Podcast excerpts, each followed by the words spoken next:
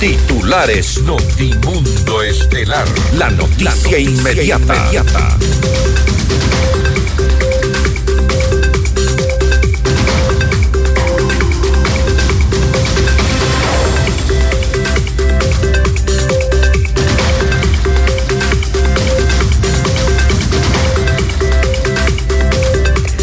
Con 48 votos, la Asamblea niega continuar con el enjuiciamiento penal al ex vicepresidente Jorge Glass por presunto peculado en el caso Reconstrucción de Manabí. Nuevos eh, chats eh, publicados por la Fiscalía revelan que Javier Jordán y el eh, narcotraficante Leandro Norero planificaban atentados contra periodistas. El presidente Daniel Novoa anuncia importantes reformas carcelarias para enero del 2024. El apoyo complementario de las Fuerzas Armadas a la policía en el combate contra la delincuencia deberá decidirse en un referendo constitucional. El presidente Daniel Novoa envió a la Asamblea el segundo proyecto de ley económico urgente sobre competitividad energética. Esteban Bernal arremete contra su sucesora en el MIES, Aida Rovira, y asegura que ella miente descaradamente. La Asociación de Municipalidades del Ecuador pide reunión con el presidente Daniel Novoa y advierte con movilizaciones a partir del 15 de enero. Cuenca será la sede de la cumbre iberoamericana de jefes de Estado en noviembre del 2024. En el ámbito internacional, al menos 15 personas fallecieron y 30 resultaron heridas tras un tiroteo en una universidad de Praga, en República Checa. La Corte Interamericana de Derechos Humanos declaró en desacato a Perú por la liberación del expresidente Alberto Fujimori. Con el auspicio de... En Navidad descubre todo lo que tenemos en Moblart para tu hogar. Si quieres comprar un Volkswagen, ven a la Granados, ven a Equavagen. Mutualista Pichincha. Cámara de Comercio de Quito, 116 años contigo. Hospital Metropolitano, tu vida es importante para mí. Programa de información apto para todo público. FM Mundo 98.1 presenta Notimundo Estelar. Noticias, entrevistas, análisis e información inmediata. Notimundo, la mejor forma de terminar la jornada bien informado. Conducción, Fausto Yepes y María del Carmen Álvarez. Dirección de Noticias, María Fernanda Zavala. Dirección General, Cristian del Alcázar Ponce. Notimundo Estelar. Desde los estudios más modernos del país.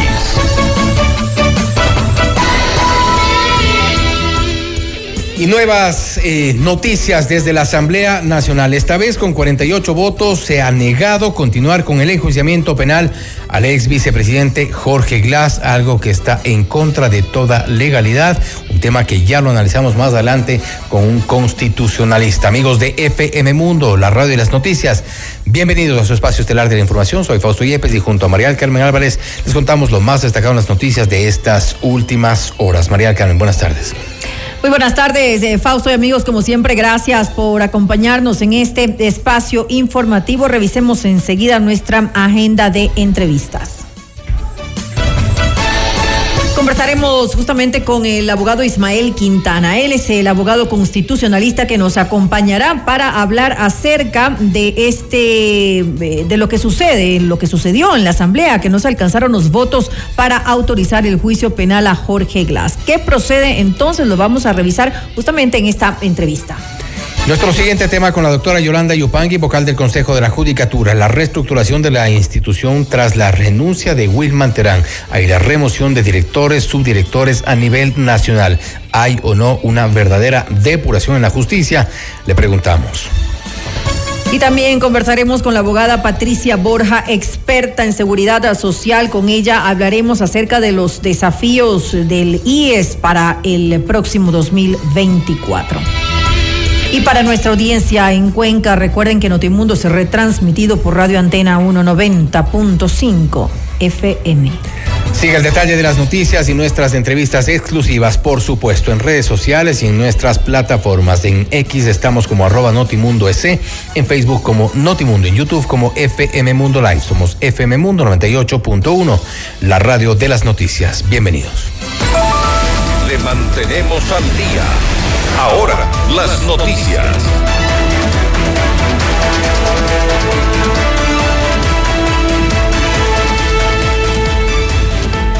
Con 48 votos del correísmo en contra, el Pleno de la Asamblea negó continuar con el enjuiciamiento penal en contra del ex vicepresidente Jorge Glass por el caso Reconstrucción de Manabí en el 2016. De entre 115 asambleístas presentes, el texto obtuvo 44 votos a favor y 23 abstenciones. Otros 22 legisladores, entre ellos el presidente del Parlamento Henry Kronfle, faltaron a las La moción para autorizar el enjuiciamiento penal de Glass fue presentada por Esther Cuesta de la bancada de la Revolución Ciudadana. La Nacional tiene la obligación de garantizar el derecho constitucional a la seguridad jurídica, al debido proceso y al principio de legalidad y en consecuencia es procedente solicitar a la Asamblea Nacional se someta a votación la autorización para el enjuiciamiento penal del ingeniero Jorge Glass Espinel, conforme lo establece el artículo 120, numeral 10 de la Constitución de la República. Y por su parte, Vicente Tallano, jefe de la bancada del Partido Social Cristiano, insistió en que la sesión no tenía siquiera que instalarse. Esta sesión jamás, jamás debió de haber sido convocada, porque nace de un juez cuestionado, de un juez que carece de legitimidad, el juez de la Corte Nacional, Luis Rivera Velasco. ¿Y por qué carece legitimidad? Porque el despacho del juez Luis Rivera Velasco fue allanado como consecuencia de la investigación en el caso Metástasis. Y si fue allanado, definitivamente es que la Fiscalía General del Estado presume su participación en algún grado en el caso Metástasis. Y luego de la votación, la asambleísta de Construye, Ana Galarza, rechazó la decisión de la mayoría correísta y afirmó que esta forma parte de un acuerdo por la impunidad y la ley y después votaron a favor. Esto fue lo que negociaron.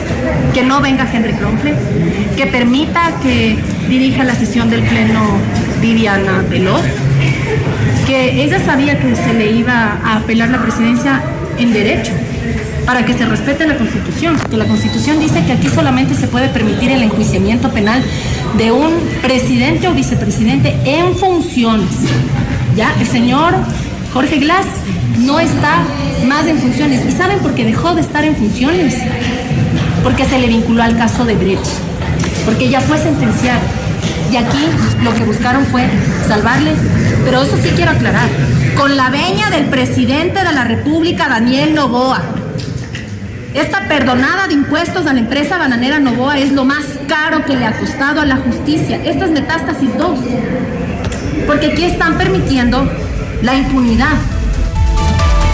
Mientras tanto, la legisladora Viviana Veloz aseguró que este tema queda cerrado y no continuará en la Asamblea Nacional. De alguna manera ha sido ilegal lo que se ha actuado dentro del Pleno de la Asamblea Nacional.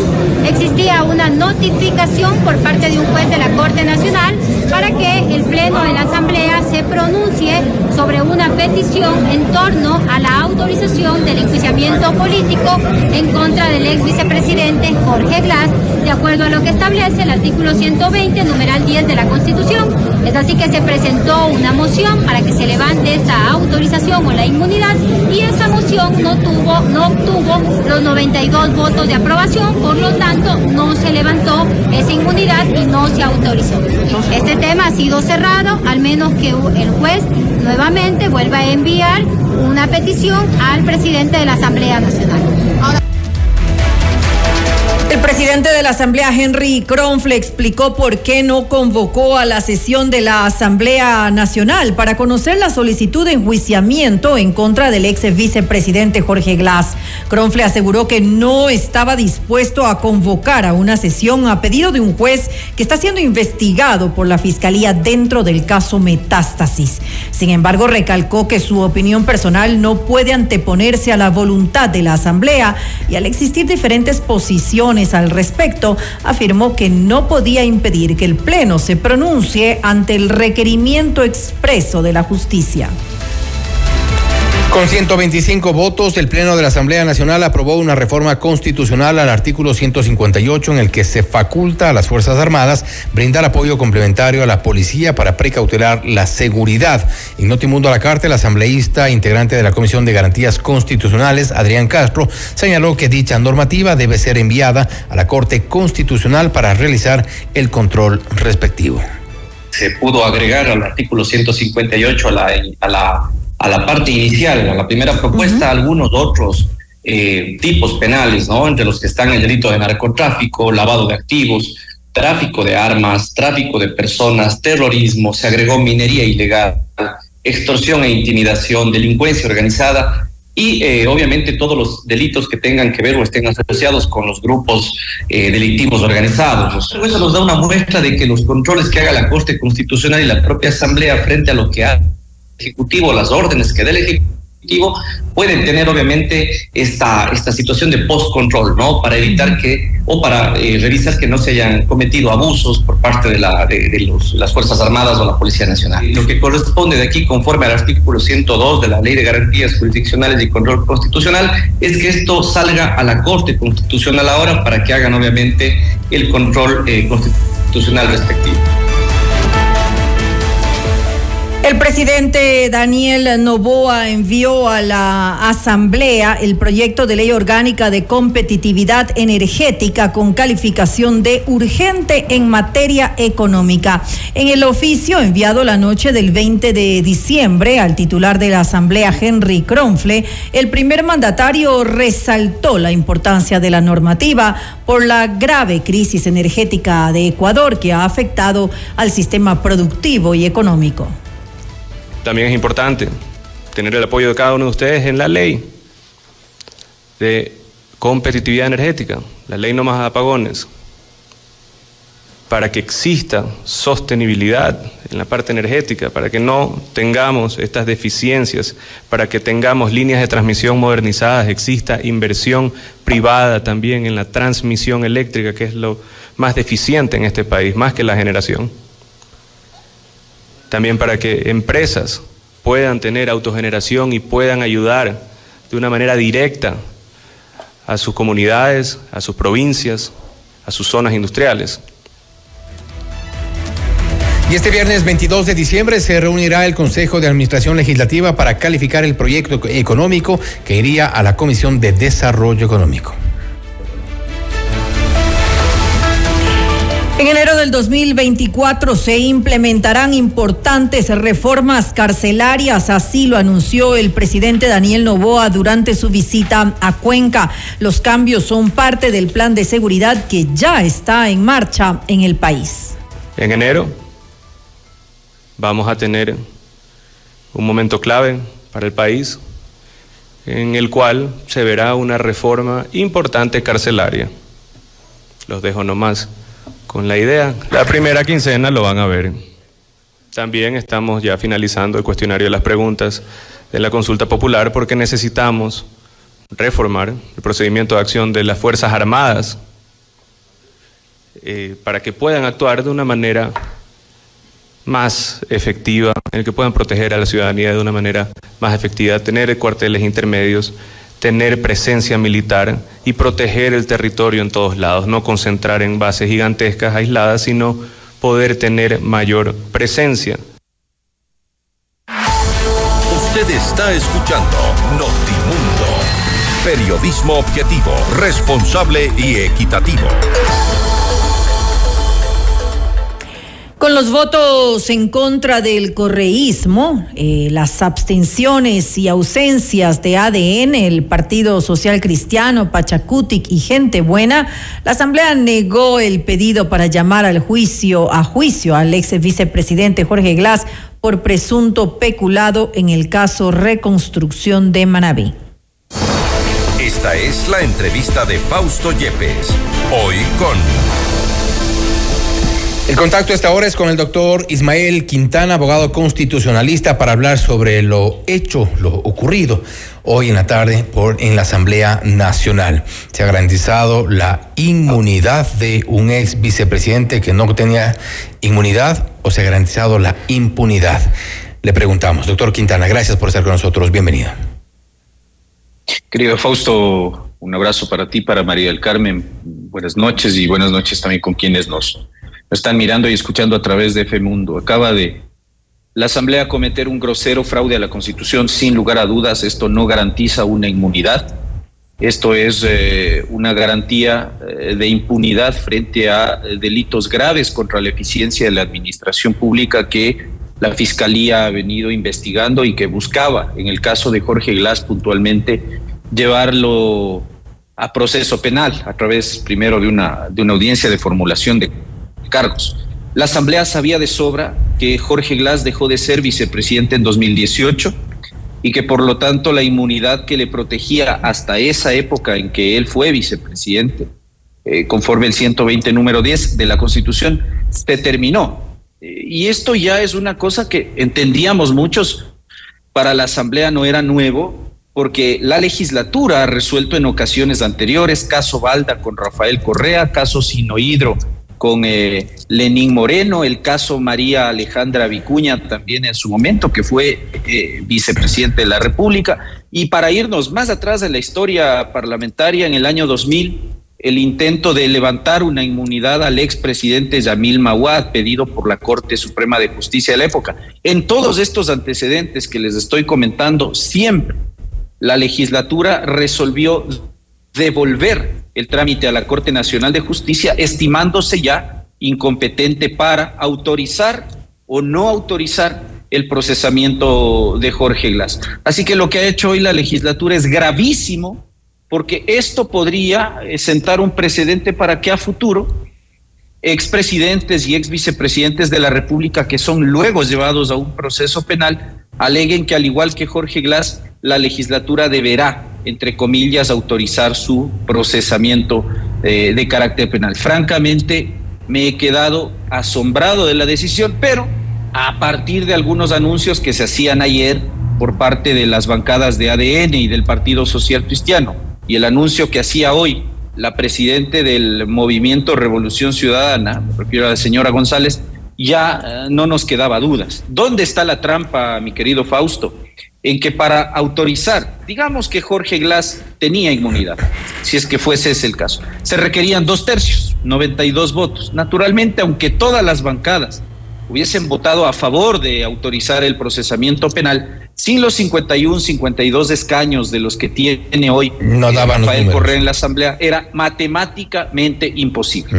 Así que hoy el país ha sido tomado el pelo por un grupo de partidos políticos que, eh, sobre la base de la violación de la Constitución, han dejado un grave delito que afectó fundamentalmente a la provincia de Manabí en la impunidad.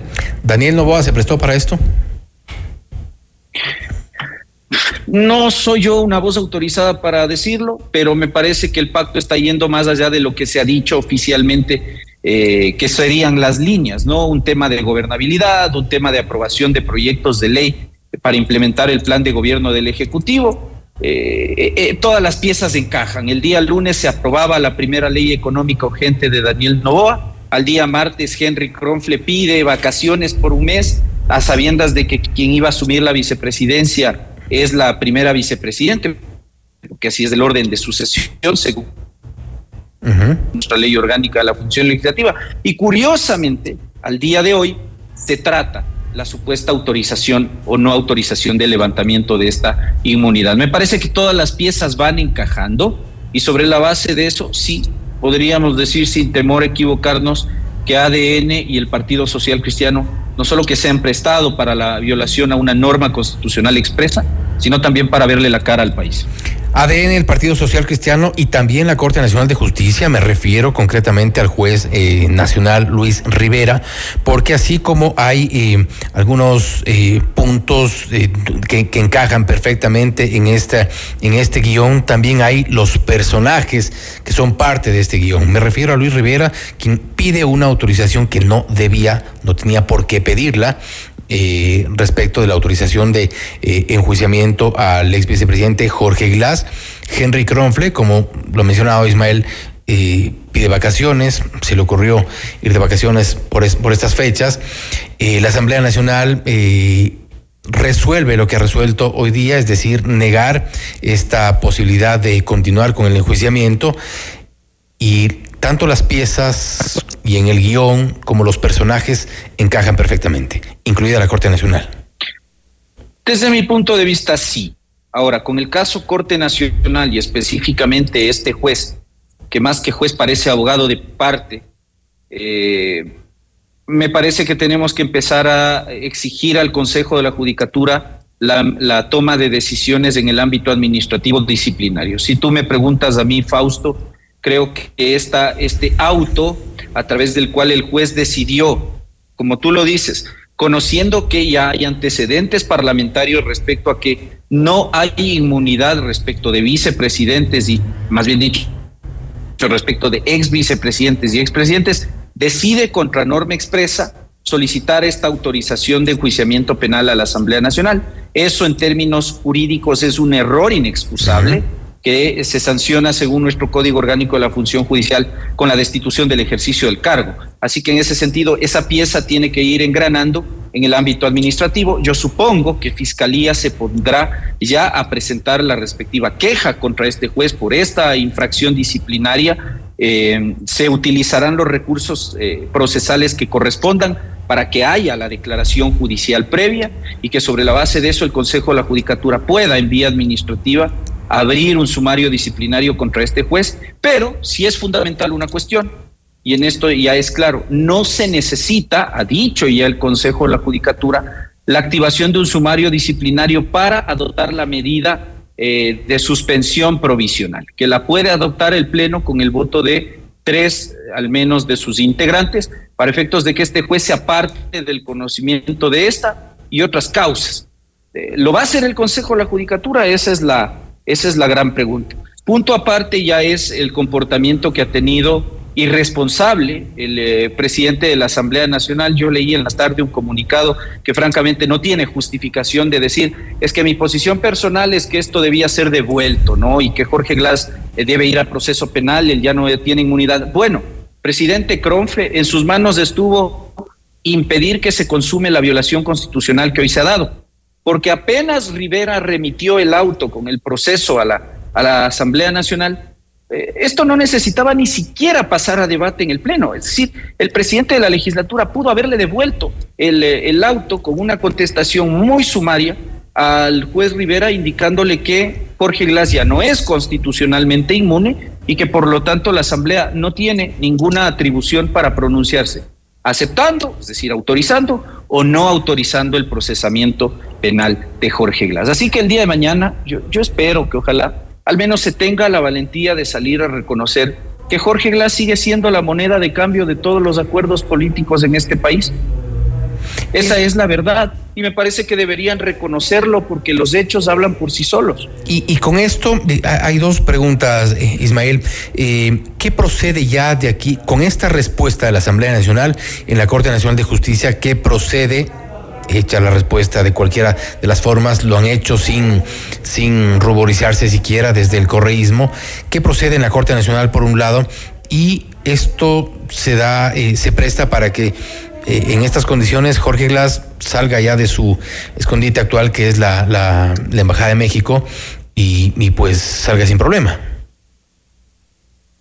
Bueno, no sé qué va a hacer este señor. A la, larga tiene un, un, pedimento de asilo político en trámite. Veremos cuál es la decisión que toma finalmente el gobierno mexicano. No olvidemos que a la luz de los instrumentos internacionales en materia de asilo, esa es una decisión o la calificación o no del delito o de la persecución como política la hace lamentablemente el Estado que está por conceder o no el asilo, no la hacemos nosotros como país requirente.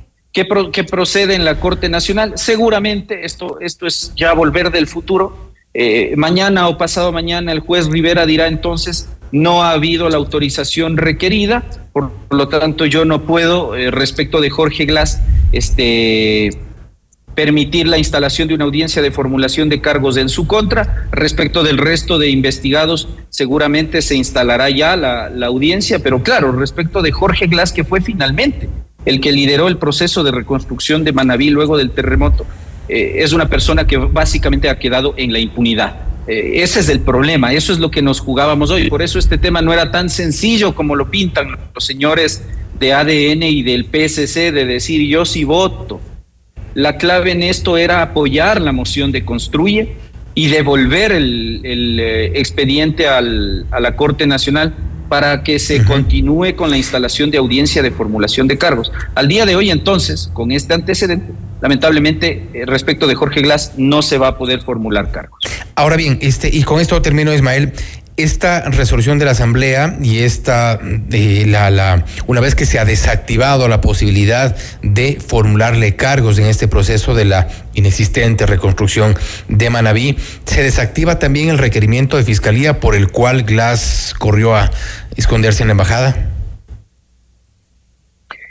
Eh, por supuesto, ya lamentablemente Fiscalía queda de manos atadas respecto a esto. Insisto, la única posibilidad que existe es hacerle administrativamente responsable al juez por esto, cuando no, Fiscalía podría abrir una indagación previa en contra del juez Rivera por el presunto delito de prevaricato, es decir, por haber fallado contra, contra disposición constitucional expresa, que es abiertamente clara en el tema de las inmunidades. Pero es que esto se le advirtió al juez Rivera.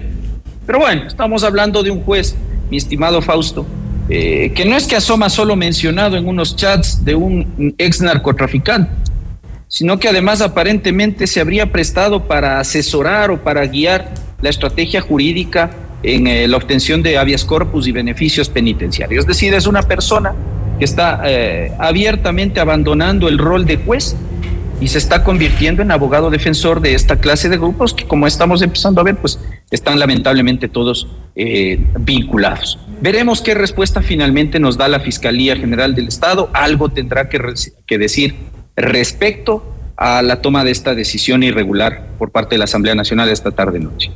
Ismael, nuevamente gracias por haber estado con nosotros. Igual estamos eh, dando seguimiento a todo lo que ocurra alrededor del caso del ex eh, vicepresidente Jorge Glass, a quien, quien ha recibido esta vez el favor de la Asamblea Nacional y de un pacto que se anunció y que está ya dando sus frutos al presidente y a varias bancadas. Nuevamente gracias.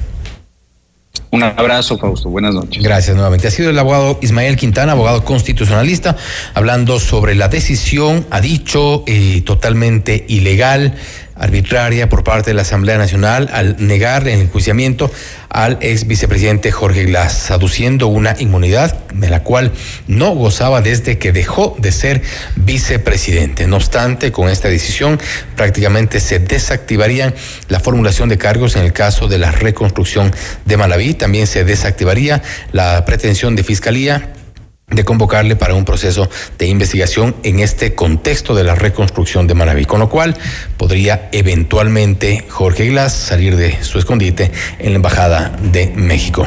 Esto es Notimundo Estelar, siempre bien informados. Usted está escuchando Notimundo, periodismo objetivo, responsable y equitativo.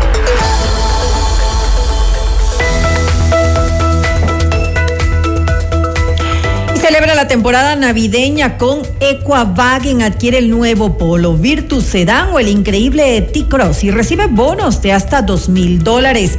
Tasa desde el 12.90%. Láminas de seguridad, mantenimientos, financiamiento Volkscredit con plazo de hasta 72 meses y matrícula completamente gratis. Recibimos tu auto usado como parte de pago. Recuerda que en diciembre abrimos sábados y domingos de 10 a 14 horas. Si quieres comprar un Volkswagen, ven a la Granados, ven a Equavagen.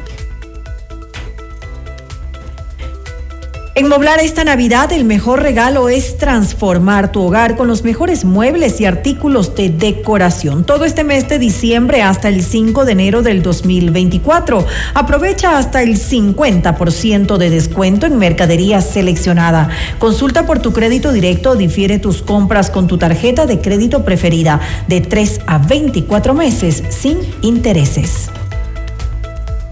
Con Mutualista Pichincha podrás acceder a planes de ahorro acorde a las necesidades de tus metas y tus sueños. Con plan de ahorros Mi Vivienda, con el cual podrás mudarte a la vida que siempre soñaste y tener la oportunidad de ganar el equipamiento de tu sala, cocina y comedor. El ahorro planificado Mis Metas te ofrece tasas preferenciales. A mayor ahorro ganas más interés. Mutualista Pichincha, 62 años y contando. Celebra la magia de la Navidad en Mall El Jardín. Este año podrías ganar un Nissan X-Trail Power y llevarte además 10 mil dólares en efectivo. Vive la Navidad como nunca antes en Mall El Jardín. Para casos de cáncer de próstata, lo más indicado hoy en día es la prostatectomía robótica y en el Hospital Metropolitano la hacemos. Consúltanos ya sobre esta tecnología quirúrgica que es la más avanzada del mundo y la tenemos en el Hospital Metropolitano. Y sigue el detalle de las noticias y nuestras entrevistas de exclusivas, por supuesto, en redes sociales. En X estamos como arroba Notimundo S, en Facebook como Notimundo. Puedes descargar nuestra aplicación en la App Store y Google Play. Encuéntranos como FM Mundo 98.1. Volvemos. Objetividad y credibilidad. Notimundo Estelar. Con María del Carmen Álvarez y Fausto Yepes. Regresa enseguida. Somos tu mundo. Llevamos 18 años juntos y cada día vivimos con mayor intensidad y compromiso con ustedes. FM Mundo. Inicio de publicidad. Indoauto, el concesionario Chevrolet con más de 50 años de trayectoria, combina experiencia e innovación para brindarte el respaldo y la asesoría que necesitas. El Indu Territorio es confianza, garantía y servicio personalizado. Encuentra una agencia Indoauto cada 150 kilómetros entre Quito y Guayaquil. Descubre el Indu Territorio y vive la mejor experiencia en ventas y servicio. En Indoauto tenemos un Chevrolet para todos. Visita nuestra agencia en Quito, ubicada en las Naciones Unidas 1780 y América porque tu lucha es la nuestra. Llegó el PED Scam con inteligencia artificial al Hospital Metropolitano. Gracias a su innovadora tecnología, imágenes exactas e informes confiables, tomaremos las mejores decisiones para un tratamiento óptimo del cáncer, de manera precisa, confortable y con menor exposición a la radiación. Llámanos al 1-800-H-METRO o ingresen hospitalmetropolitano.org. PED Scam del Hospital Metropolitano. Tu vida es importante para mí. Somos tu mundo. FM Mundo. Somos FM Mundo. Comunicación 360. 18 años juntos. FM Mundo. Fin de publicidad. Continuamos en Notimundo Estelar con María del Carmen Álvarez y Fausto Yepes. Le mantenemos al día. Ahora, las noticias.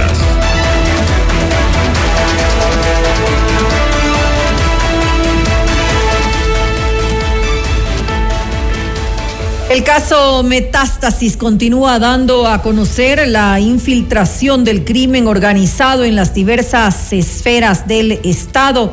En los últimos chats revelados por la Fiscalía, extraídos del teléfono del narcotraficante Leandro Norero, se reveló que este, en compañía de Javier Jordán, planeaban asustar y dar escarmientos a varios periodistas. Uno de ellos era Sara Ortiz, periodista de Diario Expreso, quien en Notimundo al Día reveló que en los chats entre Jordán y Norero existía un mapa con la ubicación de su teléfono celular en tiempo real, lo cual puede ser obtenido únicamente por la policía o el EQ 911 pero hay una parte que no ha salido todavía de los chats, de, ese tramo de chat, que a mí es la parte que a mí más me, sorprendió. Y es que justo en una parte en donde Norero, donde, perdón, Jordán le dice que, que tienen que callarme, que tienen que dar un instrumento, en esa parte Norero le responde enviándole documentos. Yo ya averigüé ayer justamente con la policía y justamente con fiscalía qué es lo que le envió y ellos me confirmaron que eran documentos personales míos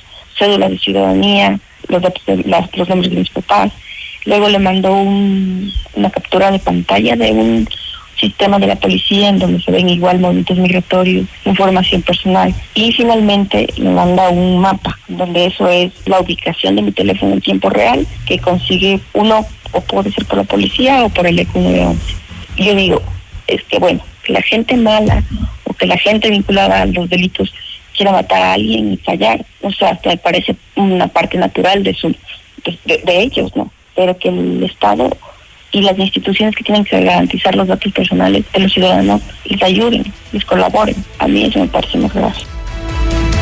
Y a propósito de este tema, Bolívar Tello, director del ECU 911, estará precisamente con nosotros mañana para hablar sobre lo ocurrido. Estas denuncias de incluso supuestos operadores del ECU 911 que habrían participado de estos seguimientos eh, a varios funcionarios. Hablamos en un caso de una periodista, en otro del ex candidato a la presidencia, Fernando Villavicencio. Esto de acuerdo a los chats de Leandro Norero. Estén atentos a esta entrevista mañana en Notimundo. Vamos con más noticias. Tras los cuestionamientos de la periodista Sara Ortiz al ECU 911 por presuntamente haber entregado información sobre su ubicación en tiempo real, el director de la entidad Bolívar Tello aseguró que la institución colaborará con la Fiscalía General del Estado en las investigaciones y tendrá como prioridad atender las solicitudes del Ministerio Público. El presidente Daniel Novoa se refirió al caso Metástasis, el cual reveló una estructura criminal enquistada en el sistema de justicia. Dijo que sus críticos fueron los responsables de ubicar a generales de la policía en altos mandos para facilitar el cometimiento de delitos. ¿De qué sirve invertir miles de millones de dólares en seguridad si es que las personas que van a administrar ese dinero o los que van a ejecutar ese plan no son las correctas? Entonces empezamos por ahí, como digo, poniéndonos las medias antes de los zapatos. Hubo un cambio en el Comando Conjunto de las Fuerzas Armadas. También salieron cinco de ocho generales de la policía. Cinco de ocho generales de la policía. Uno de ellos involucrado en el caso Metástasis. eh, el cual llevaba seis años en puestos altos en los últimos gobiernos. Oh sorpresa, nuestros críticos no mencionan nada de eso. Ellos fueron los que los pusieron en esos puestos altos. Esteban Guarderas, consejero del Consejo de Participación Ciudadana y Control Social, solicitó a la fiscal general del Estado, Diana Salazar, que amplíe la investigación del caso Metástasis hasta el Consejo Nacional Electoral y a los partidos y movimientos políticos. Guarderas dice que es imprescindible que la fiscalía centre su mirada en los partidos y movimientos políticos, sus financistas y los controles de la máxima autoridad administrativa del CNE para evitar que el narco lave dinero a través de la financiación de campañas electorales o se utilice en los procesos electorales para legitimar a posibles candidatos del narco con el potencial riesgo de que lleguen a ser autoridades de Estado. Para Guarderas, lo revelado en el caso puede ser tan solo uno de los tentáculos de la narcopolítica. El ministro de Economía, Juan Carlos Vega, aseguró que el gobierno ya ha cumplido con el pago del décimo tercer sueldo a todos los funcionarios públicos en medio de una compleja situación económica. Los décimos están pagados, es una buena noticia, lo- lo- los, los décimos de los, de los profesores, de los policías, de los maestros que constituyen la mayor parte de los servidores públicos están pagados. Eh, hemos haciendo un esfuerzo muy grande, eh, nos, nos hemos puesto, puesto al día en, algu- en algunas cuentas atrasadas con, con todos los GATS, empezando por las juntas parroquiales, pasando por los municipios pequeños, medianos, grandes y también las prefecturas. Ya le voy a preguntar sobre los GATS porque hicieron una advertencia. Claro que sí. Termino con el tema salarial. ¿Están pagados los décimos mayoría? ¿Todos? De todos los servidores públicos. ¿Y los sueldos de diciembre? Los sueldos de diciembre estamos, estamos empe- empezando a, a- pagar. Estamos haciendo todos los esfuerzos para, para cubrir en, en este año o en el peor de los casos los primeros días del, del- del año siguiente. Más de 70 alcaldes del país participaron en el Comité Ejecutivo Ampliado de la Asociación de Municipalidades Ecuatorianas en el que abordaron la deuda que el gobierno nacional mantiene con los municipios. En el encuentro, Patricio Maldonado, titular de la AME, señaló que si bien se han realizado pagos por un total de 58 millones de dólares a 60 municipios, es crucial mantener la unidad para presionar al gobierno nacional a que cumpla con los saldos pendientes. Además, advirtieron que si el Ejecutivo no cancela los valores adeudados, se iniciarán movilizaciones desde el 15 de enero del 2024. En estos días, el Ministerio de Economía y Finanzas pudo transferir parte de esos 58 millones de dólares que estuvieron pendientes, alrededor de 45 millones de dólares que estuvieron pendientes para eh, alrededor de 60 municipios. Y claro, con esto de alguna forma ha generado un respiro para los alcaldes y alcaldesas, pero no ha sido la solución del problema. Y dentro de esto, eh, como es claro, nosotros como municipios tenemos obligaciones adquiridas, créditos adquiridos con el Banco de Desarrollo, pero claro, inmediatamente, apenas llegan los recursos a las arcas municipales, inmediatamente se genera el, este ejercicio de cobro por parte del Banco de Desarrollo. Y yo quiero permitirme, eh, señor gerente, que se comience a analizar y mirar la posibilidad de que quiero eh, exhortar para que se genere una moratoria de los pagos pendientes, porque hoy los recursos, los escasos recursos que están llegando a los municipios, ni siquiera están permitiéndonos, permitiéndonos cubrir sueldos Ministerio de Economía y Finanzas informó que emitirá el 23 de diciembre las directrices para la elaboración de la proforma del presupuesto general del 2024 que deberá ser presentada a la Asamblea Nacional hasta el 20 de febrero del próximo año. Durante un conversatorio sobre finanzas públicas dirigido a representantes de ministerios y secretarías de Estado, Finanzas revisó la normativa legal que sustenta el manejo de los recursos públicos que comprende su programación formulación, aprobación, ejecución, evaluación y seguimiento, y la clausura y liquidación. Además, se analizó la composición de los ingresos y egresos que tiene el presupuesto, así como las preasignaciones establecidas en la ley. Noticias, entrevistas, análisis e información inmediata. Notimundo Estelar regresa, enseguida. Somos tu. Mundo. Desde Hola Mundo le decimos felicidades FM Mundo, que sean los primeros 18 de muchísimos años más. FM Mundo. Inicio de publicidad.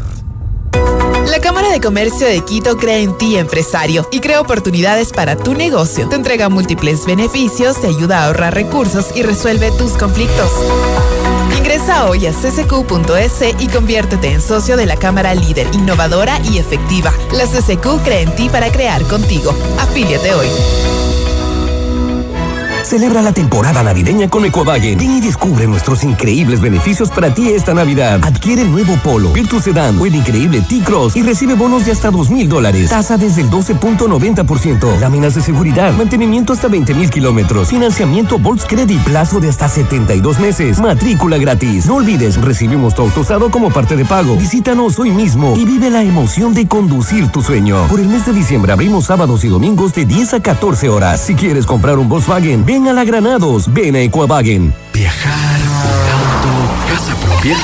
La respuesta es simple. Cumple tus metas y sueños ahorrando con planes de ahorro de Mutualista Pichincha, como el plan de ahorro Mi Retiro, que te permite ahorrar hoy para la felicidad del mañana y participar por un viaje a las Galápagos, o el plan de ahorro Mi Vivienda, para mudarte la vida que siempre soñaste y participar por el equipamiento de tu sala, cocina y comedor. En Mutualista Pichincha, el destino del ahorro lo decides tú. Mutualista Pichincha. Navidad descubre todo lo que tenemos en Moblart para tu hogar. Por cada 300 dólares en compras, recibe un cupón y participa en el sorteo de un espectacular juego de comedor para exteriores de Muebles Gallardo. Además de dos bonos Moblart de 500 dólares. Te esperamos del 1 de diciembre de 2023 al 5 de enero de 2024 y transforma tu hogar en un mejor lugar. Somos tu mundo. FM Mundo. Somos FM Mundo. Comunicación 360. 18 años juntos. FM Mundo. Fin de publicidad. Continuamos en Notimundo Estelar. Información inmediata. Debido al caso Metástasis, el Consejo de la Judicatura se reestructuró con la renuncia de Wilman Terán como presidente y la remoción de siete directores y 23 subdirectores a nivel nacional. La noticia requiere profundidad. En Notimundo están los protagonistas de la noticia. Nos contactamos a esta hora con la doctora Yolanda Yupangui, vocal del Consejo de la Judicatura, para hablar sobre la reestructuración de la institución tras la renuncia de Wilman Terán. Hay una verdadera depuración institucional. Le preguntamos de este momento, doctora Yupangui, gracias por estar con nosotros. Fausto Yepes le saluda, bienvenida. Muy buenas noches, eh, señor Yepes. Un gusto estar con ustedes. Eh, sí, hay la magnífica intención de depurar la función judicial. Obviamente no es un trabajo eh, que tengamos que hacerlo inmediatamente porque la institución es enorme y esto tiene que empezar eh, no lentamente, lo estamos haciendo en forma muy, muy acelerada. Tanto es así que eh, se ha hecho ya la remoción de ocho directores nacionales, 23 subdirectores nacionales y prácticamente se han, se han eh, removido a 15 directores provinciales a nivel nacional. ¿Qué es lo que buscamos con esto? Renovar, cambiar a aquellas personas que pueden estar trabajando en forma indebida y obviamente para garantizar esto, nosotros como vocales del Consejo de la Judicatura debemos saber a quién ponemos, quiénes son los que merecen estar allí. Para esto, eh, gracias a Dios, tenemos acuerdos, nos entendemos y hacemos un trabajo conjunto. Eh, para la elección de estas eh, dignidades, nos reuniremos con los currículums correspondientes para analizar capacidad académica, experiencia y sobre todo buena voluntad y deseos de servir a la justicia y de ser realmente personas dignas de tener los cargos, especialmente de jueces, porque ser juez no es solamente poner una sentencia eh, copiando las disposiciones legales, no. Ser juez implica tener conciencia, tener voluntad de ser juez, de ser justo. Ser juez viene de la palabra justicia, no solamente de la palabra ley. ¿No será mejor la idoneidad quizá en estos casos? Porque algunos de los jueces voluntad les sobra, pero no sé si idoneidad. Pero voluntad para qué le quiero preguntar. No es solamente voluntad por voluntad, tiene que ser voluntad para trabajar por la justicia. Y para hacer eso hay que ser dignos, hay que ser honestos, hay que ser honrados, capaces y, muy responsables. Caso contrario, por mucha voluntad que sea, yo me preguntaría voluntad para qué es lo que tiene. Por eso es que hay que depurar, sí. Y por eso hemos empezado por las cabezas. No piense que hemos dejado en la cefalía, de ninguna manera. Todos los cargos que han sido removidos actualmente se encuentran ya con las personas que les van a reemplazar eh, temporalmente hasta que podamos emitir los nombramientos definitivos. No podemos hacerlo de inmediato porque son muchísimos cargos, pero ya están llenados esos puestos con eh, encargos, Encargos. temporales. Y estas decisiones, eh, doctora Yupangui, se están tomando entre los tres de los cuatro vocales del Consejo de la Judicatura, o sí se está sumando o tiene esta intención el vocal, eh, que era básicamente eh, la, la eh, con quien eh, votaba Wilman Terán, me refiero a Javier Muñoz. ¿Él está tomando también estas decisiones o está apartado? El doctor Javier Muñoz hay ocasiones que asiste a los plenos y en otras ocasiones no asiste.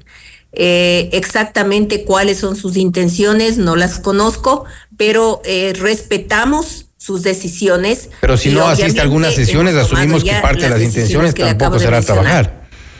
Perdón. Si no asiste a todas las sesiones, asumimos que tampoco tiene mucha intención de trabajar.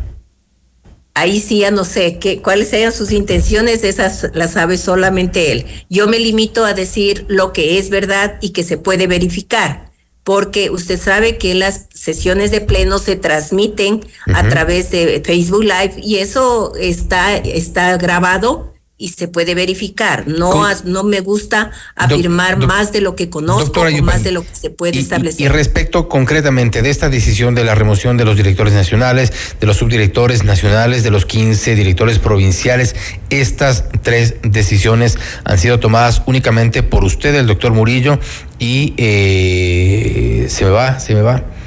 Doctor Muñoz. Y el doctor Al Muñoz. doctor Al- eh, Álvaro Román. Y el doctor Álvaro Román, sí, está tan nuevo que se, se me va su nombre. El doctor Román, ¿los tres únicamente están tomando estas decisiones? A ver, esta decisión de la remoción de los directores, sí, fue de los tres. En esta sesión no estuvo presente el doctor Muñoz.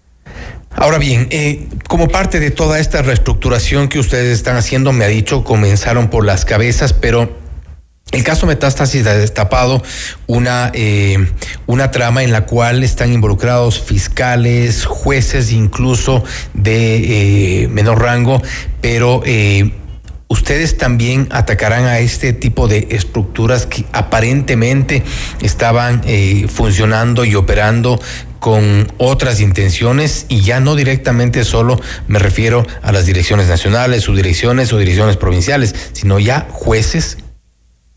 A ver, usted sabe que eh, me refería a las cabezas porque precisamente ellos son los que tienen la organización, la administración y sobre todo el control y vigilancia de todas las dependencias judiciales, las unas a nivel nacional y las otras a nivel provincial. Los directores provinciales son los que tienen el directo contacto y la facultad de controlar y la facultad de administrar las direcciones provinciales, controlar y vigilar su funcionamiento. Por tanto, ellos deben estar al tanto de lo que sucede en las unidades judiciales, lo que sucede en las en la fiscalía, lo que sucede en la defensoría del pueblo. Son ellos los que están directamente. Por eso es que buscamos depurar exactamente esto, que haya personas dignas, que haya personas eh, probas que conozcan bien y que sean responsables de sus actos. Hoy, doctora Yupangui, en la Asamblea Nacional se ha tomado una decisión que ha sido cuestionada y creo que por todos los juristas, constitucionalistas, todos quienes han visto con asombro lo, ocurrido, han negado una, eh, un enjuiciamiento a un ex vicepresidente aduciendo una inmunidad que no existe, pero todo esto nace por una decisión del juez Luis Rivera, quien ha sido cuestionado no solo por este tema, sino también por aparentemente estar, y esto de acuerdo a información de Fiscalía, eh, involucrado en algunas decisiones eh, que constan en el caso Metástasis. El doctor Ismael Quintana nos comentaba y hacíamos una consulta sobre este tema y él decía que aquí hay un evidente error inexcusable y que debería ya actuar el Consejo de la Judicatura en el caso del doctor Luis Rivera. ¿Y su caso está siendo analizado? A ver, él, le quiero ah, le quiero aclarar inclusive al doctor Quintana que el Consejo de la Judicatura es un órgano de administración, control y vigilancia. No es un órgano que tiene la supervisión de las actividades de los jueces. Obviamente, entre las funciones que tenemos como, como vocales del Consejo de la Judicatura es la evaluación de los jueces. Eh, acto que todavía no se ha hecho y no se ha hecho durante algunos años. En este, en este evento eh, trataremos de que estas nuevas cabezas, estas nuevas personas nos ayuden a entrar precisamente en estas actividades que no se han hecho y que han permitido que se sigan haciendo cosas que no se deben. El- la solución estaría en la evaluación precisamente de los jueces, la evaluación de los funcionarios y de todos los servidores judiciales para encontrar todas las falencias que hayan. La hay- actuación del doctor Rivera, al menos como juez de la Corte Nacional, no nos corresponde al Consejo de la Judicatura, y menos la actuación de la Asamblea. Eh, Además, hay que tomar en cuenta que yo he sido una de las que más he propugnado la salida de la política en la función judicial. El momento en que la función judicial, en que todas la- las, Pero la ah, las en este caso- judiciales seamos independientes, las cosas van a funcionar mejor. La presencia de la política y la influencia de la política nos hace mucho daño. ¿No le parece que en este caso es evidente, hasta grosera, la, la influencia de la política? Precisamente es por eso que yo le digo que no debería intervenir la política en nuestras actividades. Cuando estas actividades son honestas, son rectas, no tiene por qué intervenir la política de ninguna manera. Déjennos trabajar. En el caso del doctor Luis Rivera, y por eso me refería, porque hay incluso antecedentes en su momento, eh, más allá de que fuera o no eh, aceptada y después eh, se, revirtió esa decisión, pero el Consejo de la Judicatura incluso en su momento suspendió de manera preventiva al entonces eh, todavía presidente de, de, la Corte Nacional de Justicia, doctor Iván Saquicela, quien después, decisión que fue después revertida, pero una decisión similar podrían eventualmente adoptar el Consejo de la Judicatura? No, no, no, de ninguna manera no podríamos, el Consejo de la Judicatura no podría eh, entrar en esas actividades. No es función nuestra. Sí, en Eso cuanto a una evaluación. Sí, en cuanto a una evaluación, sí. entonces. Sí, evaluación y allí sí, con evaluación, con líneas claras, con condicionamientos y sobre todo con una, eh, con un, eh, que digamos, con un comité o con un grupo de personas capaces, idóneas, honradas que se encarguen de ayudarnos con el tema de las evaluaciones, las cosas eh, empezarían a sanearse de mejor manera. ¿Qué tanto les preocupa la influencia de la política en la justicia? Le voy a hablar por mí. A mí me preocupa muchísimo muchísimo porque eh, para mí la política es otra cosa y no tiene nada que ver con la justicia. Adicionalmente, eh, no quisiera, al menos que en mis actividades, intervenga la política.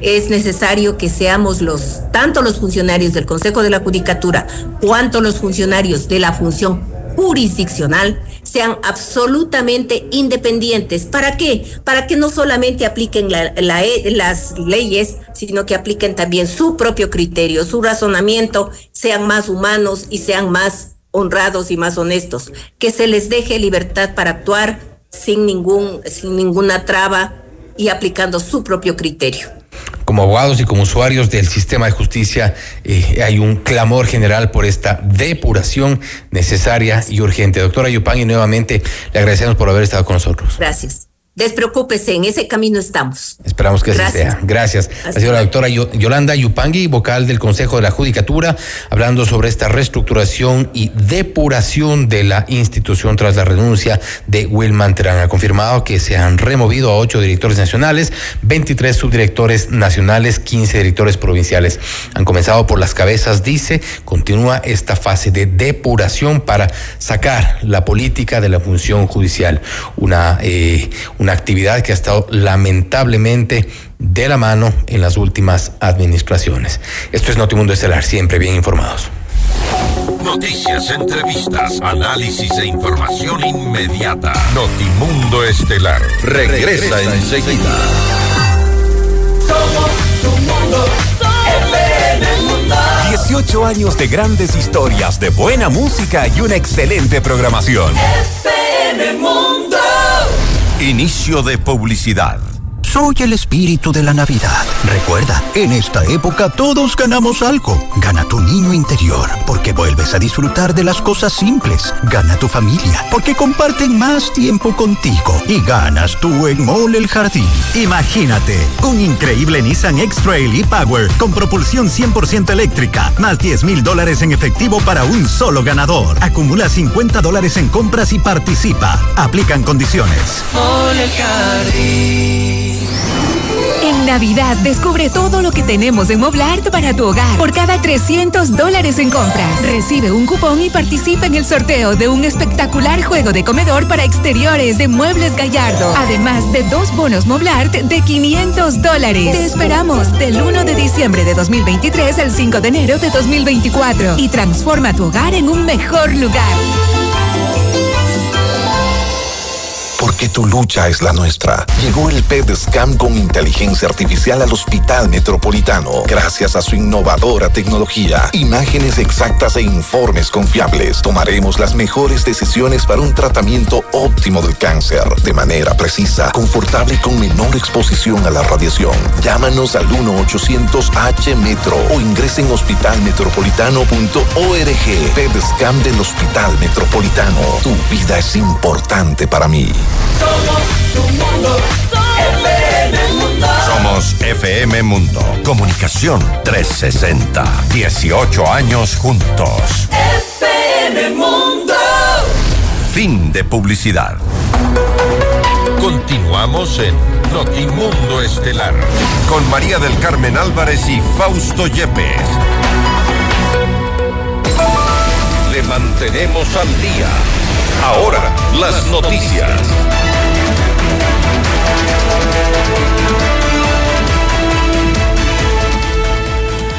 El rapto del empresario y diplomático Colin Armstrong levantó nuevamente las alertas sobre el avance del secuestro extorsivo en el país. En Notimundo al Día, Héctor Franco, jefe de la UNACE, explicó que lo más importante en estos casos es la inmediata denuncia para que las unidades especializadas puedan ejecutar su labor con efectividad. Tenemos que denunciar. Lo, lo más complejo Hay que hacerlo. es, es callar cuando uno es víctima de una extorsión, de un secuestro, tenemos casos que se ha reiterado y que le secuestraron al papá y después le secuestraron al hijo porque saben que esa familia paga y tenía las posibilidades económicas para poder pagar más. Entonces, en la primera ocasión es secuestrado uno de los familiares, pagan, después salen y otra vez eh, es secuestrado otro familiar. Tenemos casos reales acá en el Ecuador. así también como la extorsión. La extorsión sabemos, ¿no es cierto?, que es bastante complejo porque no sabemos de dónde viene o cuándo vamos a ser víctima de, de, un atentado de parte de estas personas. Pero si no ponemos un alto, es una forma de no poder vivir. Entonces estamos trabajando conjuntamente con todos los servicios de la Policía Nacional para erradicar todo este tipo de delitos. En este año, en, en verdad, hemos trabajado conjuntamente con todas las unidades para poder resolver esto. Tenemos eh, 124 casos, 117 están resueltos y los demás estamos trabajando. Dos hombres fueron secuestrados y posteriormente asesinados en Guayaquil la noche del 20 de diciembre. La alerta inicial fue del Servicio de Emergencias de Q911 cuando se escucharon decenas de disparos en la autopista Narcisa de Jesús al norte de Guayaquil. Marco Narváez, subcomandante de la zona 8, entregó más detalles. Mi nombre es coronel Marco Vinicio Narváez, fue el subcomandante de la zona 8. El día de ayer, miércoles 20 de diciembre del presente año, Aproximadamente a las 19 horas 50 se conoció por alerta del ECU 911 que en las inmediaciones del aeropuerto José Joaquín de Olmedo, en el área de salida de vuelos nacionales, presumiblemente iban a viajar dos personas que fueron interceptadas por personas eh, fingiendo ser policías, los cuales forcejearon y secuestran a dos ciudadanos. Aproximadamente a las 20 horas con 10 minutos, tras una alerta del ECU 911, la unidad de DINASED de la zona 8 avanza hasta la autopista Narcisa de Jesús, a la altura del puente que va a San Borondón, a verificar dos personas fallecidas por arma de fuego. En el lugar verifica que se encuentran dos ciudadanos de sexo masculino que responden a los nombres de Dilberto G., de 35 años, quien posee antecedentes por tenencia de armas de fuego, robo y asociación ilícita desde el 2009 hasta el 2018. El ciudadano Abel A., de 41 años, que posee antecedentes en el 2006 por robo, 2015 por estafa, apropiación fraudulenta de medios electrónicos, policía informó que los tres niños y el padre de familia secuestrados en Quevedo, provincia de Los Ríos, fueron liberados. Según información policial, seis delincuentes interceptaron un expreso escolar que circulaba por el sector Cañalito en Quevedo.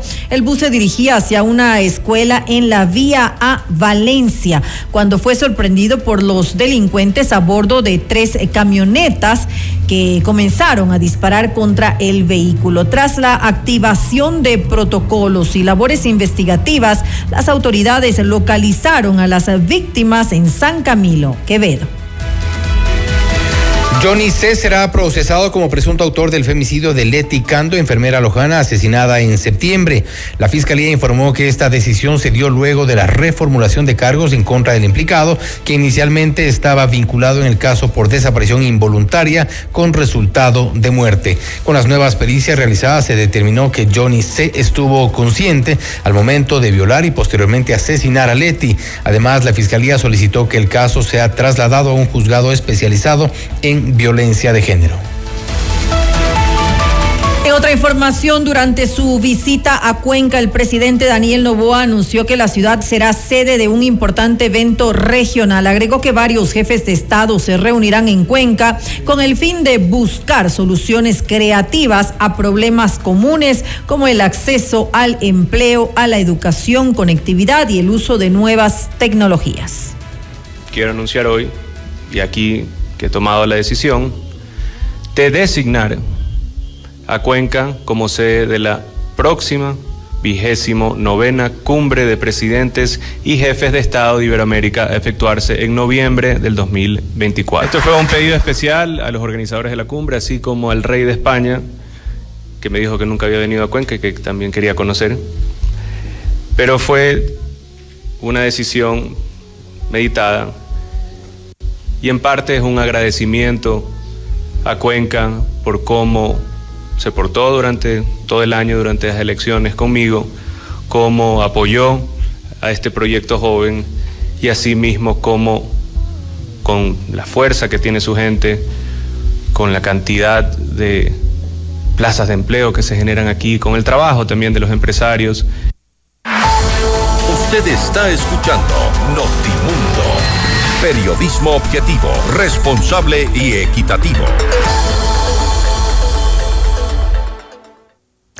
Eduardo Peña fue eh, posesionado como nuevo presidente del Consejo Directivo del IES. ¿Qué se espera con esta eh, nueva designación que se da además en medio de una mm, grave crisis y compleja situación que vive el instituto? Más allá de la noticia. Notimundo Estelar en FM Mundo con María del Carmen Álvarez. Saludamos a la abogada Patricia Borja. Ella es experta en seguridad social. Abogada Borja, muy buenas noches y gracias por acompañarnos. Le saluda María del Carmen Álvarez. Muy buenas noches, María del Carmen. Muchísimas gracias por la invitación. Un saludo para usted y para toda la audiencia. Muchas gracias. Gracias, a usted por estar junto a nosotros. Eh, abogada Borja, eh, dejando a un lado por el momento el tema de la designación del nuevo presidente del Consejo Directivo del IES, que también lo vamos a, revisar eh, en esta entrevista, ¿cuáles son esas acciones urgentes que usted em, considera deberían darse para proteger al IES, para procurar la estabilidad de esta institución, evitando que finalmente eh, llegue a un eh, colapso, que es algo que ya se ha venido anunciando durante eh, mucho tiempo, muchos años incluso. ¿Qué hacer frente a los estos nudos críticos que se da en el sistema? Por ejemplo, la falta de institucionalidad y sobre todo, y lo más importante, abogada, los problemas de financiamiento y sostenibilidad que enfrenta. Sí, ciertamente como usted lo, lo ha manifestado, uno de los principales nudos críticos del IES, y esto también lo ha señalado la Organización Internacional de Trabajo, es el debilitamiento de la institucionalidad y de la gobernabilidad del IES, que parte por su estructura, que lamentablemente en este mismo momento, eh, a pesar de que ya ha transcurrido más de un año desde que entró en vigencia una ley reformatoria de la Ley de Seguridad Social referente a la conformación del Consejo Directivo del IES, hasta el momento, y ya es más de un año, el Consejo Nacional Electoral todavía no ha concluido con el proceso de renovación o de designación, mejor dicho, de los vocales principales y suplentes de empleadores y de asegurados ante el Consejo Directivo del IES, porque ha habido varios inconvenientes que parten lamentablemente de que la Asamblea Nacional no elaboró ni redactó eh, cuando era un proyecto de ley en ese momento de la manera adecuada y al bueno, hubo una objeción total igualmente de parte del entonces presidente de la República, el señor Guillermo Lazo. Luego ratificó la Asamblea en un solo debate, pero hubo muchas falencias y hay muchas falencias en esa ley. Y además por eh, eh, una serie de imposibilidades de parte del Instituto Ecuatoriano de Seguridad Social de remitir la información sobre los delegados a los distintos colegios electorales, entonces no se ha podido concluir con este proceso. Y eso es algo muy delicado porque este órgano debería concentrar toda la representatividad tanto de asegurados como de empleadores, así como la presencia del Ejecutivo.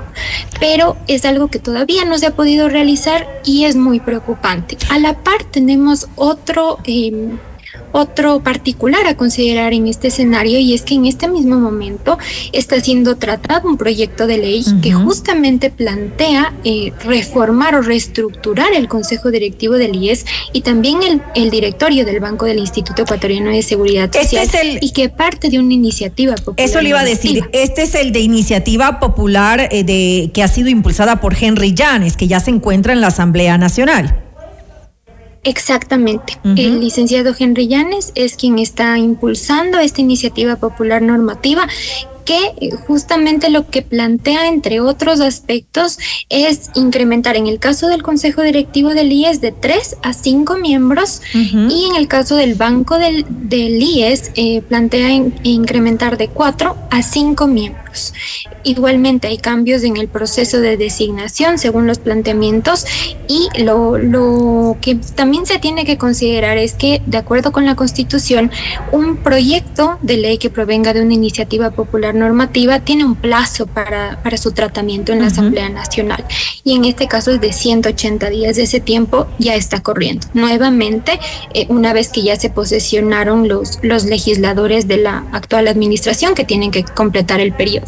Entonces, se esperaría realmente que en este caso sí haya la suficiente responsabilidad de los legisladores para que redacten bien la, reforma al artículo 28 de la Ley de Seguridad Social, que justamente eh, se refiere a la conformación del Consejo Directivo, entre otros artículos, para que no haya estas dificultades que ahora mismo estamos teniendo y que está teniendo el Consejo Nacional Electoral y, el propio Instituto Ecuatoriano de Seguridad Social, y que al ¿Qué final se busca? lugar a que ¿Qué se busca con esto? Es decir, que los afiliados tengan una eh, mayor eh, representatividad eh, para que de alguna manera haya más independencia por parte del, del instituto. En este caso lo que se está planteando sí es que haya una, una mayor representación de los afiliados, pero sí tengo también, como me lo ha preguntado, tengo también varias observaciones sobre esta propuesta, porque uno de los principios em, y, también uno de los aspectos que están reconocidos por uno de los convenios ratificados por el Estado ecuatoriano, específicamente me refiero al convenio 102 de la Organización Internacional de Trabajo, eh, plantea este esquema tripartito para el gobierno de las entidades de seguridad social.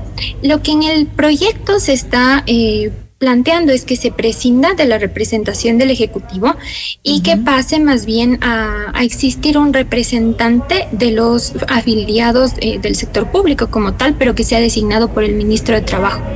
Entonces, eh, sí hay un cambio que no está eh, justamente en una, en una armonía con este convenio 102 de la Organización Internacional de Trabajo, que debería ser revisado con toda la responsabilidad, como le mencioné previamente, por parte de los legisladores que forman parte de la Comisión Especializada Permanente del Derecho al Trabajo y la Seguridad Social y lo propio por el Pleno de la Asamblea Nacional, porque no puede ser posible y realmente es muy inverosímil que no se pueda reformar de forma adecuada un solo artículo de la Ley de Seguridad Social sobre la conformación de este máximo órgano de gobierno del IES. Y que de ahí eh, también, eh, porque se trata de este máximo órgano de gobierno que tiene competencias tanto de política rectoría, pero también de administración. Y por eso hay muchos problemas en, la institución, porque como usted señalaba hace un momento, eh, la finalidad ciertamente del proyecto es lograr una independencia de los, de los miembros del, Consejo Directivo, para que no haya esa injerencia, como lo ha señalado también la OIT, de intereses ajenos a los fines institucionales, principalmente del representante del Ejecutivo. Y sí, porque está siendo juez y parte entonces el Ejecutivo.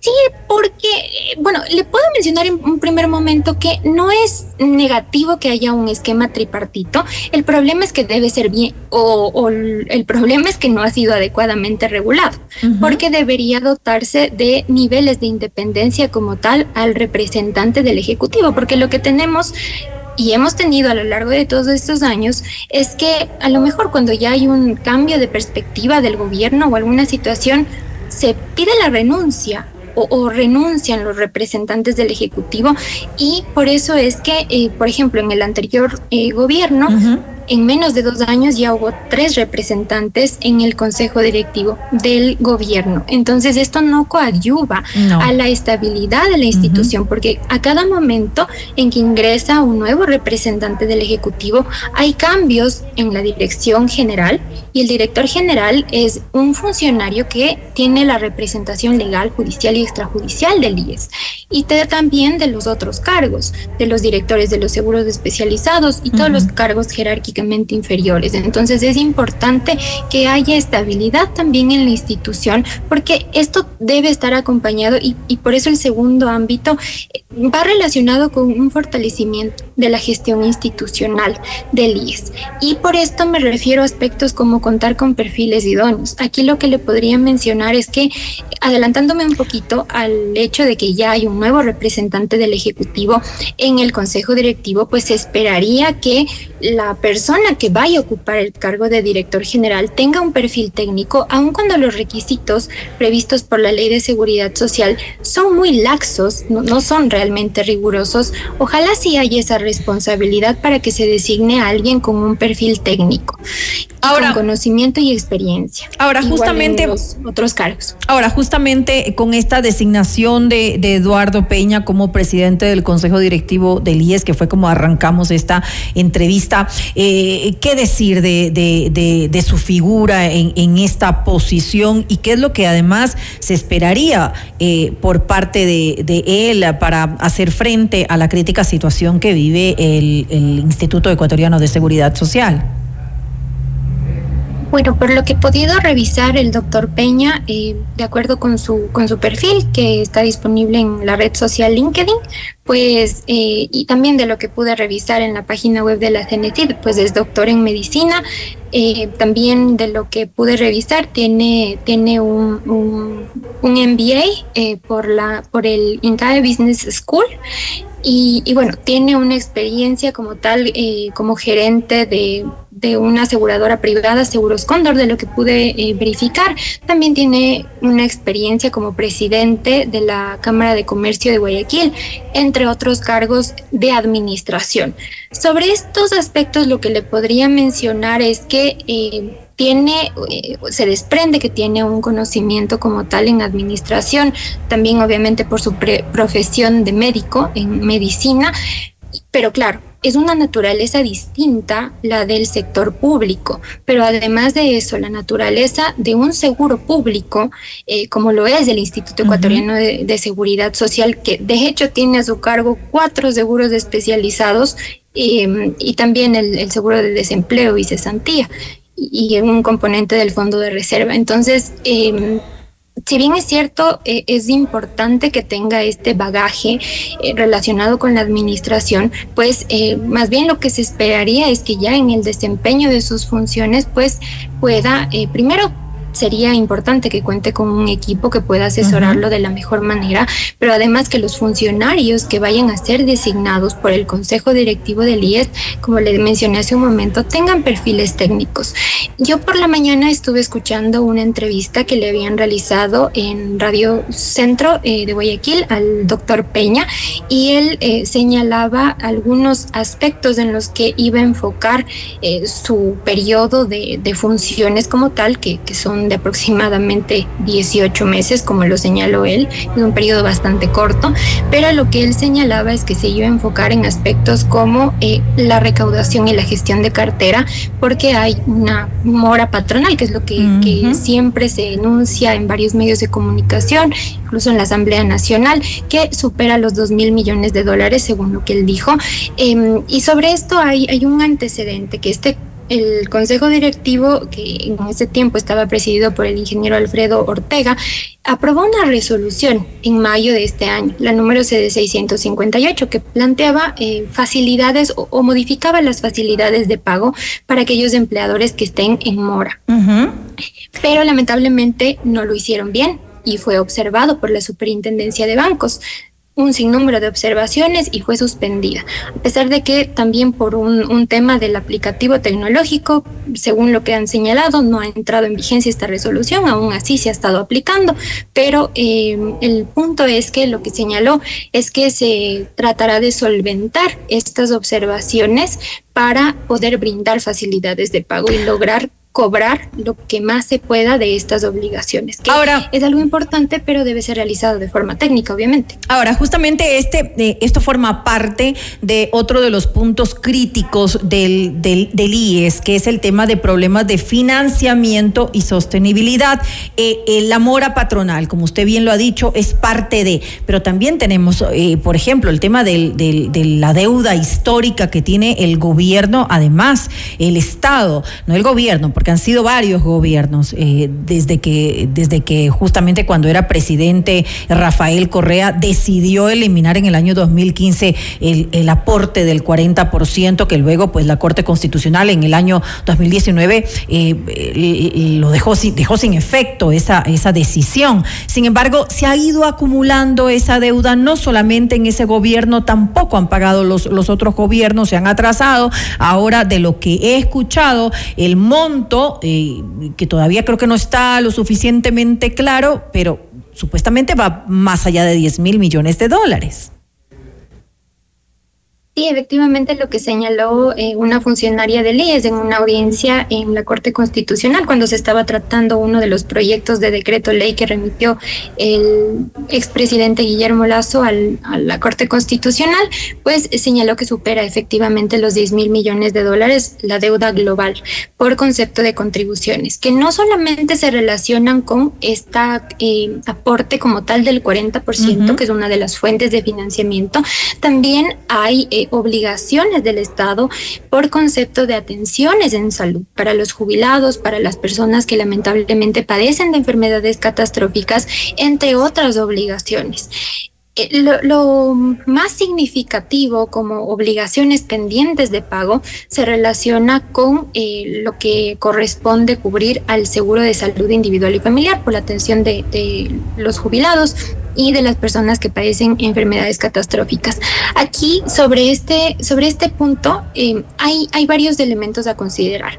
Por una parte, no hay divergencias entre lo que determina el, o establece el Ministerio de Economía y Finanzas y los datos del IES, porque no, no reconoce al final del día el Ministerio de Economía y Finanzas o impone una serie de requisitos como auditorías eh, que deben ser realizadas o presentadas por el IES para poder validar estos valores, hay también pronuncia, un pronunciamiento de la Procuraduría General del Estado sobre estos particulares o condicionamientos, pero eh, además de eso, eh, hay que recordar que en el año 2022 se celebró un convenio marco entre uh -huh. el IES y el Ministerio de Economía y Finanzas para ir tratando de determinar estas obligaciones.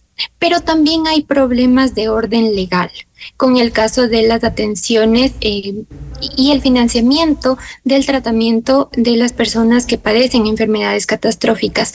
La Constitución, por una parte, dispone que la atención es gratuita uh -huh. y eh, especializada, pero la Ley de Seguridad Social, que es una ley preconstitucional, porque está vigente desde el 2001, mientras que la Constitución lo está desde el 2008, dispone otro particular, más bien eh, que eh, en este caso debe, debe estar a cargo de un fondo tripartito, uh -huh. con eh, la contribución del Estado, con el aporte de los empleadores y el aporte de los asegurados. El IES eh, ya presentó una demanda de inconstitucionalidad sobre esta disposición de la Ley de Seguridad Social.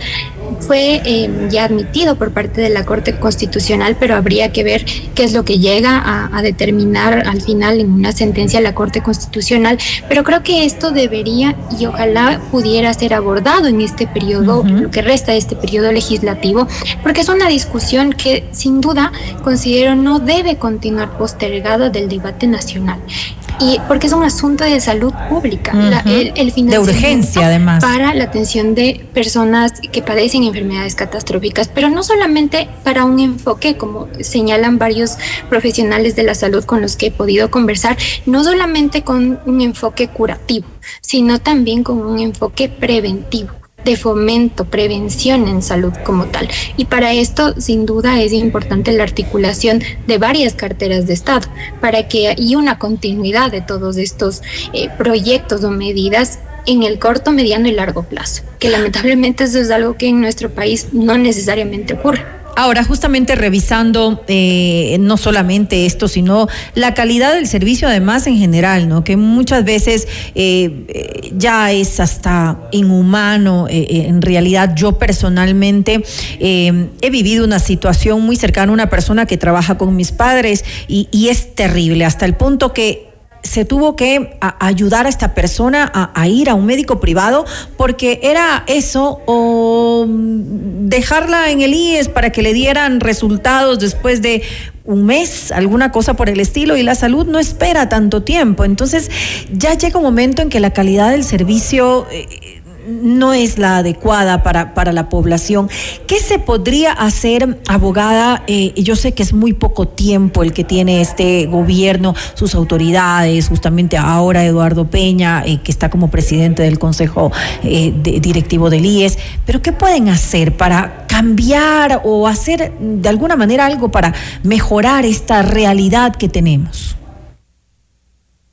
Lo primero, aunque no parezca pero sí lo es, es muy significativo. Eh, sí se esperaría que la persona que vaya a ocupar el cargo de director del seguro de salud individual y familiar sea una persona que reúna los requisitos previstos por la ley de seguridad social y que tenga experiencia en administración, en gestión eh, de, un, de, un, seguro, pero también gestión eh, en temas de salud.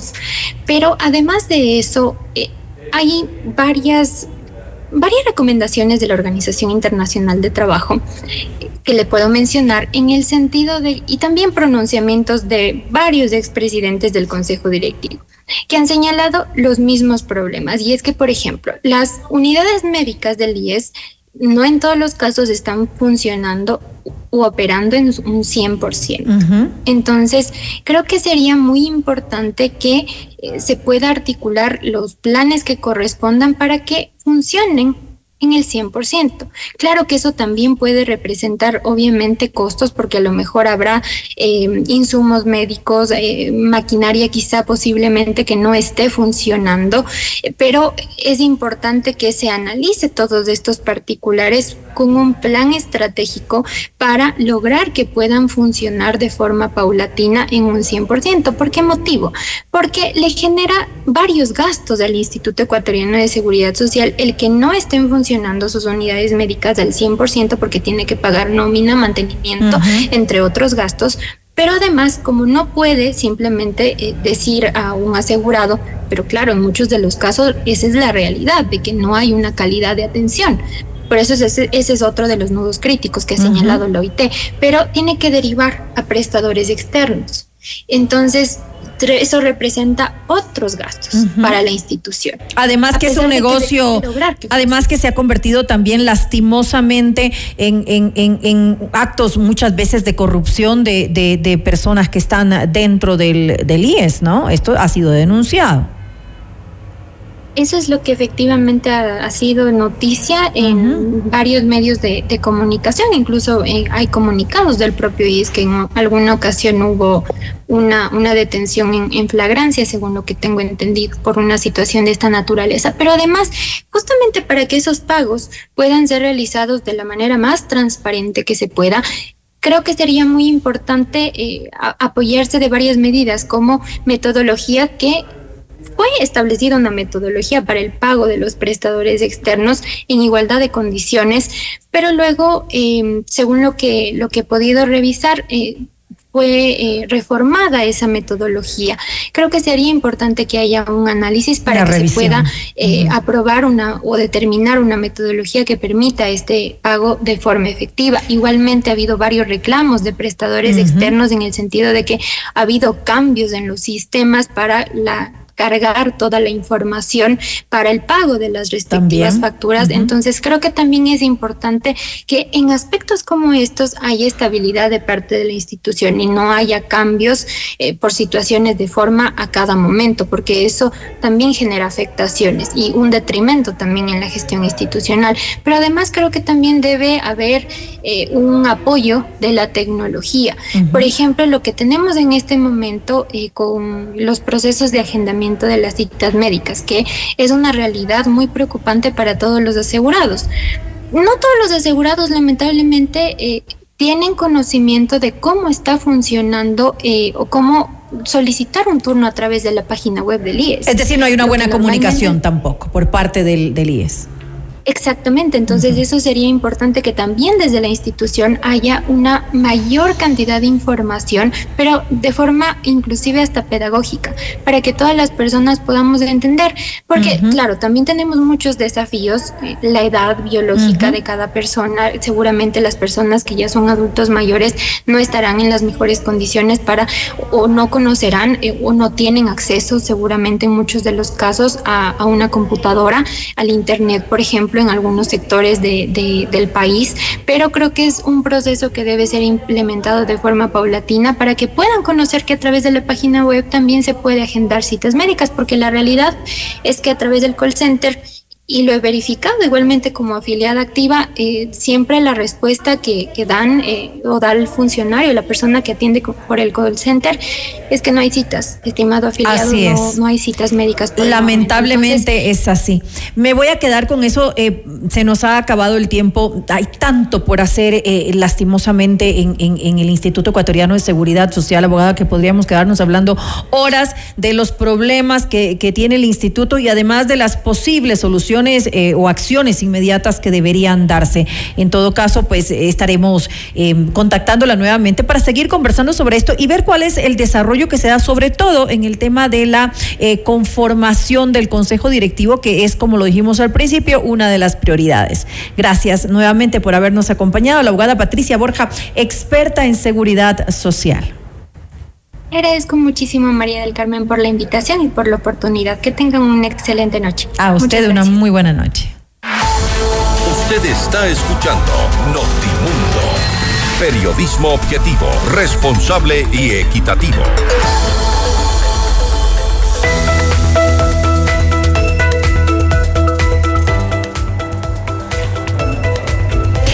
En Moblar esta Navidad el mejor regalo es transformar tu hogar con los mejores muebles y artículos de decoración todo este mes de diciembre hasta el 5 de enero del 2024. Aprovecha hasta el 50% de descuento en mercadería seleccionada. Consulta por tu crédito directo o difiere tus compras con tu tarjeta de crédito preferida de 3 a 24 meses sin intereses. Con Mutualista Pichincha podrás acceder a planes de ahorro acorde a las necesidades de tus metas y tus sueños. El destino del ahorro lo decides tú. Como el plan de ahorro Mi Retiro que te permite ahorrar hoy para la felicidad del mañana, además de participar en el sorteo de un viaje a Galápagos. El ahorro planificado Mis Metas te ofrece tasas preferenciales. A mayor ahorro ganas más interés. Mutualista Pichincha, 62 años y contando. Muchos dicen que el mundo está cambiando, pocos son conscientes de que ya cambió. La Cámara de Comercio de Quito brinda servicios que llevan tu negocio hacia la transformación, reactivación y liderazgo. Velamos por tu seguridad y alzamos tu voz porque tu marca nació para hacer historia. Conéctate con la mayor red de negocios del país en redes sociales o en nuestra web ccq.es y descubre las deliciosas opciones del menú navideño en Pícaro Resto Grill, como por ejemplo la opción que incluye como entrada ensalada Waldorf, eh, plato fuerte ese pollo a las setas con puré de papa y de postre un riquísimo mousse de chocolate y vainilla. Además, no te puedes perder el domingo 24 de diciembre la fiesta de Navidad con música en vivo al son de tambora y lo mejor de la cumbia, salsa, merengue y mucho más. Recuerda que estamos en Cristóbal Gangotena, Isabela Católica. Reservas al 099-074-0000. Pícaro, las cosas ricas de la vida. Noticias, entrevistas, análisis e información inmediata. Notimundo Estelar regresa, enseguida. Somos tu mundo. FM Mundo. 18 años de historia, pasión y excelencia en cada paso. FM Mundo. Inicio de publicidad. Soy el espíritu de la Navidad. Recuerda, en esta época todos ganamos algo. Gana tu niño interior, porque vuelves a disfrutar de las cosas simples. Gana tu familia, porque comparten más tiempo contigo. Y ganas tú en Mole el Jardín.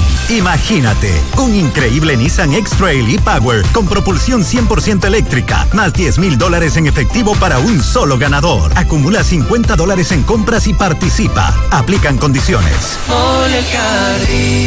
¿Viajar, auto, casa propia? La respuesta es simple. Cumple tus metas y sueños ahorrando con planes de ahorro de Mutualista Pichincha, como el plan de ahorro Mi Retiro, que te permite ahorrar hoy para la felicidad del mañana y participar por un viaje a las Galápagos, o el plan de ahorro Mi Vivienda, para mudarte la vida que siempre soñaste y participar por el equipamiento de tu sala, cocina y comedor. En Mutualista Pichincha, el destino del ahorro lo decides tú. Mutualista Pichincha. En CIME Sistemas Médicos contamos con 8 centros de medicina ambulatoria y más de 40 especialidades para tu bienestar. Agenda tu cita en Quito y Manta llamando al 02-501-9400 en nuestra página web www.cime.com.es o en nuestra nueva app CIME. Encuéntranos ahora también en CCI y Ticentro Shopping. Tu salud es nuestra prioridad. CIME te cuida. Somos tu mundo. Mundo. Somos FM Mundo. Comunicación 360. 18 años juntos. FM Mundo. Fin de publicidad. Continuamos en Notimundo Estelar con María del Carmen Álvarez y Fausto Yepes. Los acontecimientos más importantes en el mundo se los contamos a continuación.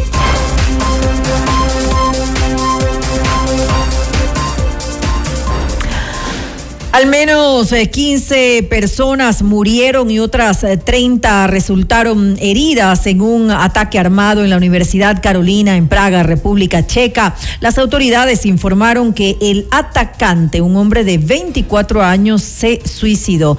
Él, eh, según la policía, era un estudiante de la Facultad de Artes de la Universidad Charles y no ha sido identificado formalmente debido a la gravedad de sus heridas. Hasta el momento se está investigando el motivo del crimen. La Corte Interamericana de Derechos Humanos declaró el desacato al Estado peruano por la excarcelación del expresidente Alberto Fujimori. Según el organismo, la decisión de liberar al exmandatario es contraria a lo que el Tribunal Internacional había ordenado como parte del cumplimiento de las sentencias de los casos por las matanzas de Cantuta y Barrios Altos. El presidente de Argentina, Javier Milei, anunció un conjunto de reformas legales con las que busca, según dijo, generar estabilidad en el país y sentar las bases para reconstruir su economía.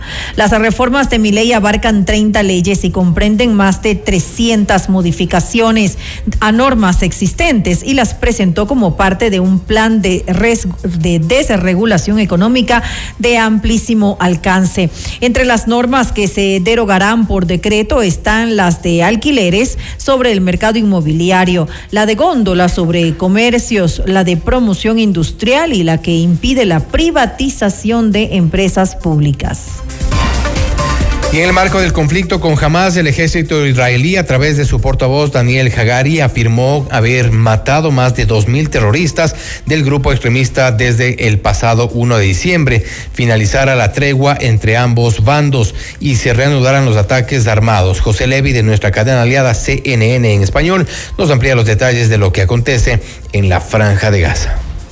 En la Casa Blanca se afirma que se trata de negociaciones muy serias. Junto a esto, el propio Joe Biden lo que asegura es que no se trata de algo que se vaya a concretar de manera inmediata. Lo que sí es que vemos es que ya hay ofertas concretas, parece, de Israel para llegar con la mediación de Qatar a algún tipo de acuerdo que permita una situación similar a la de hace ya tres semanas, en la cual hubo una pausa de siete días en la ofensiva militar de Israel dentro de Gaza y también eh, hubo un aumento de la entrada de ayuda humanitaria a esta franja de tierra y de su parte jamás permitió la liberación de 110 rehenes. Y esto cuando vemos que existe una situación cada vez más desesperada de la población en el interior de Gaza. Y antes de cerrar esta emisión informativa, más información en nuestro país. Luego de que la Asamblea no dio paso al enjuiciamiento penal a Jorge Glass, la Fiscalía señaló que el legislativo ya no tenía competencia para autorizar dicho proceso debido a que los cargos imputados a Glass se dieron después de haber dejado la vicepresidencia, como es de conocimiento público además. Asimismo, detalló que insistirá en la solicitud de fecha para la audiencia de formulación de cargos en el caso Reconstrucción de Manabí. El texto dice esta institución quiere dejar dejar en evidencia el terrible precedente de impunidad que deja este caso, dijo la Fiscalía a través del comunicado. Una, un comunicado que además coincide con la versión de varios eh, juristas de nuestro país. Lo hecho por la Asamblea es inaudito. Aproximadamente seis eh, personas fueron asesinadas luego de una balacera a pocos metros del Camposanto Jardines de Durán en el sector El Arbolito esta tarde. Según testigos del hecho, al momento del ataque se desarrollaba un evento fúnebre. Hasta ahora la policía no se ha pronunciado de manera oficial. Esta es una noticia en desarrollo. Hasta aquí la información, volvemos mañana con Notimundo Estelar, las entrevistas, las noticias y por supuesto las reacciones. Hasta mañana. Gracias y que tengan una muy buena noche. FM Mundo 98.1 presentó Notimundo Estelar. Noticias, entrevistas, análisis e información inmediata. Notimundo, la mejor forma de terminar la jornada bien informado. Conducción, Fausto Yepes y María del Carmen Álvarez. Ingeniería de sonido, Mauro Olivo. Producción FM Mundo Live, Javier Merino. Coordinación y redacción, Fernanda Utrera. Redacción y redes sociales, Daniel Ocaña. Asistente de redacción, Esteban Cislema. Dirección de noticias, María Fernanda Zavala. Dirección general, Cristian del Alcázar Ponce. Notimundo Estelar. Se prohíbe la reproducción total o parcial de este programa sin previa autorización de FM Mundo. Notimundo Estelar, con el auspicio de... En Navidad descubre todo lo que tenemos en Moblart para tu hogar. Si quieres comprar un Volkswagen, ven a la Granados, ven a Equavagen. Mutualiza Pichincha. Cámara de Comercio de Quito, 116 años contigo. Hospital Metropolitano, tu vida es importante para mí.